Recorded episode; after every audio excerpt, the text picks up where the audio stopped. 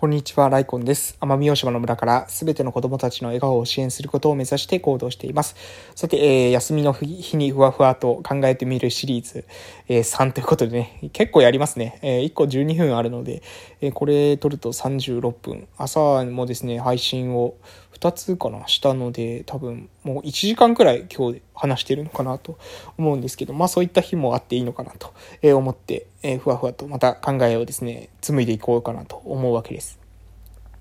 え、価値観とかですね、ライフコンセプトのつについてのね、話を、え、2回はしたと思いますが、うん、そうですね、えー、で、まあその上で、まあここからはですね、ちょっと、うん、本当は休みの日にふわふわと考えている話、普段はあまりこう、休みの日はね、そこ、ここは考えないんですけれども、それをどうやって現実に落とし込んでいくかっていうことですね。これはね、なんだろう。あんまりね、私はそこは意識、どちらかというと、薄いですね。現実にどうやって落とし込んでいくのかっていうのは、え現実の状況、外界の状況っていうものを見て、その場で割と判断するところがあるんです。えー、なので、どちらかというと、自分の理想の状態、自分はこういう風にしたいなという風に思う、そこを先に考えるんですよね。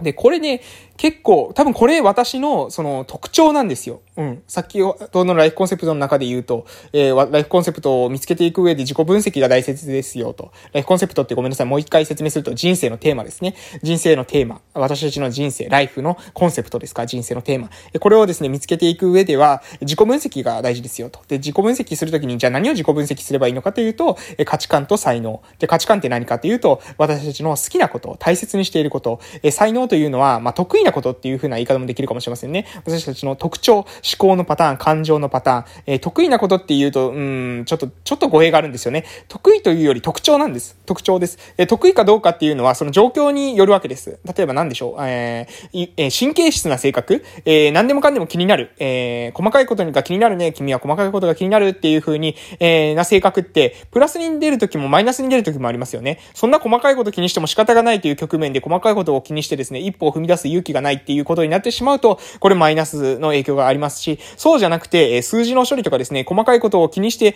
えチェックした方がいい場面、えー、例えば漢字っていうか、えー、漢字っていうのは、あの、飲み会の漢字じゃないですよ。あの、えー、何か組織体作った時に、えー、その組織の会計報告などが、えー、適切に行われているかなどをチェックする幹事の人なんていうのは、そういったチェックをする人っていうのは、うん、割とどちらかというと、え、細かいことが気になる方がいいかもしれません。法律を作っていく人たちっていうのも、もしかするとですね、え、そういう細かいことある程度気になる人たちの方が向いてるのかもしれません。でも、え、そうじゃなくて、うん、そうではなくて、えある意味、うん、なんていうかな。だから、そ、何が言いたいかというと、うん、才能というのは使い方によりますよと。特徴なので、え、プラスに出る環境もマイナスに出る環境もありますけれども、どういった環境で使うかによって、えー、プラスになったりマイナスになったりはしますが、あなたの特徴としては一緒ですよねと。え、細かいことが気になるっていう特徴自体は、え、プラスのものでもマイナスのものでもないということですね。ある、ある、意味、えどういうふうに使うかによる中性的なえものであるというふうに私は考えています。で、この、え価値観と才能の明確化っていうことが、まあ、ライフコンセプト、自己分析をしていく上で、非常にえ私は鍵になってくると思っているわけです。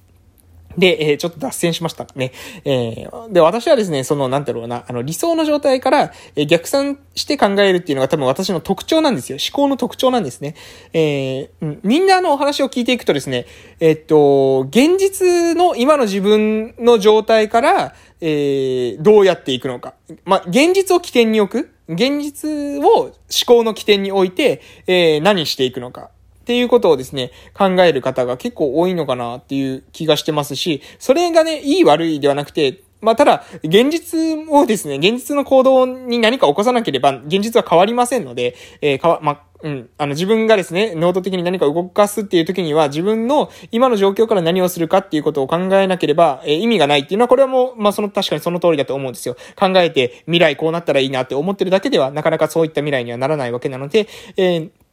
現実で、えー、行動していくってことも非常に重要だと思うんですけども、私の思考としてはですね、考えとしては、え考えとしては、じゃあどういった風な考え方なのかっていうと、どちらかというと、先に理想の未来っ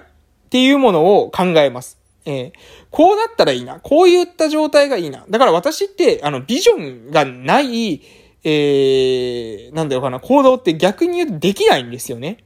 うん。こういった風になりたいなっていうのから来るわけです。こういった風にしたいよね。今の動向っていうのはあんま考えてないんですよね。だからもう、もしかしたらですね、えー、私のそういった、なんだろうな、あの、乱世の時代なんていうところに生まれてたりとか、サバンナにもし生まれ落ちてたらすぐ死んでたんじゃないかなと思うんですね。理想の状態なんて考えても、とにかく今日の、えご飯とか、そちらの方が重要じゃないかっていう環境に生まれたら、このえー、なんだろうな、あのー、特性というか特徴って非常に生きづらいんじゃないかなと思うんですけど、まあ、そういう特徴なのでね、えー、どうやっても仕方がないわけです。え、ただ、今、まあ、日本はね、ある意味、その生きるってことに関しては結構保障されているわけですよ。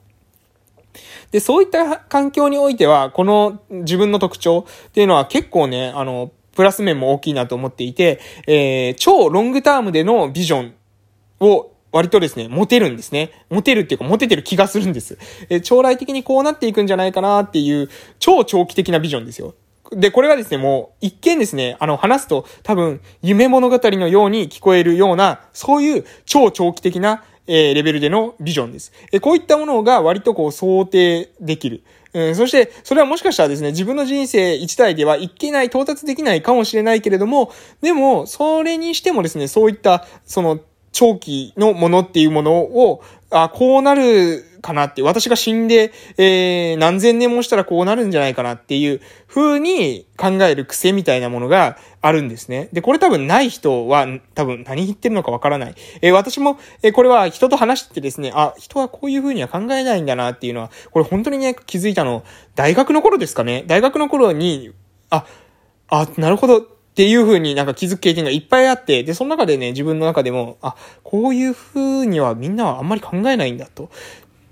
いう風に思った経験があるんですけども、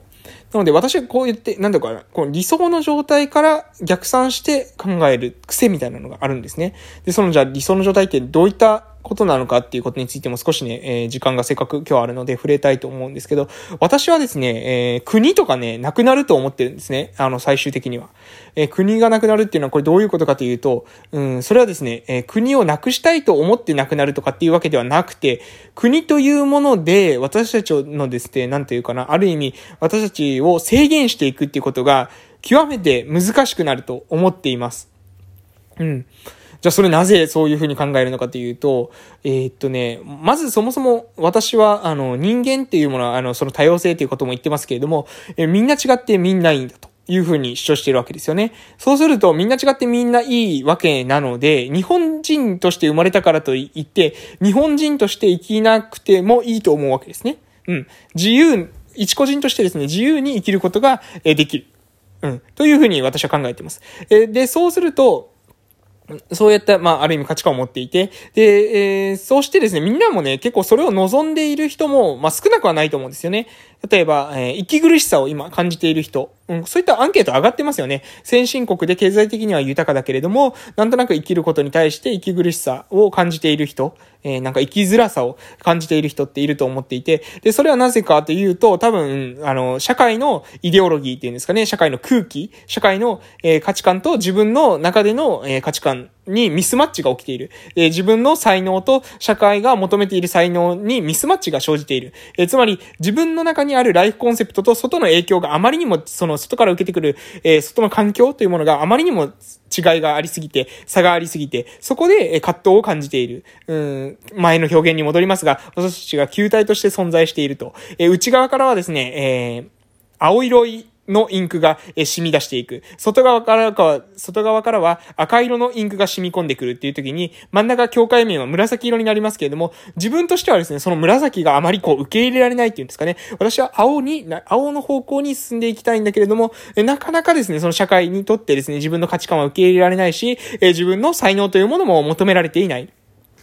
えそういう風に感じる人ってね、やっぱりね、息苦しさっていうものがその葛藤のですね、えその境界面の中で出てくると思うんですね。で、それが、まあ結局は、え自殺とかですね、引きこもりとか、なんか内側の自分の中の世界にこもってしまうっていうのも結局その、外のその赤の影響っていうのをできるだけ受けたくない。自分は青色が好きなんだ。だから青色の、なんかこう、えー、自分の中では構築していきたい。自分の中ではそういった環境を構築していきたいんだけども、社会がそれをなかなか認めてくれない。そこが生きづらさ、引きこもりになって自分の内にこもる。えー、こういったことになってしまう。えー、で、結果ですね、生きづらさを感じて、最終的には自殺とか、そういったことにつながってしまう。そしてそれはですね、反社会的な活動みたいなことを、えー、言われるわけですよね。要するに赤のイデオロギーの中では、赤の社会の空気の中では、青というものがある意味悪であるというふうに設定されたりするわけです。そうすると、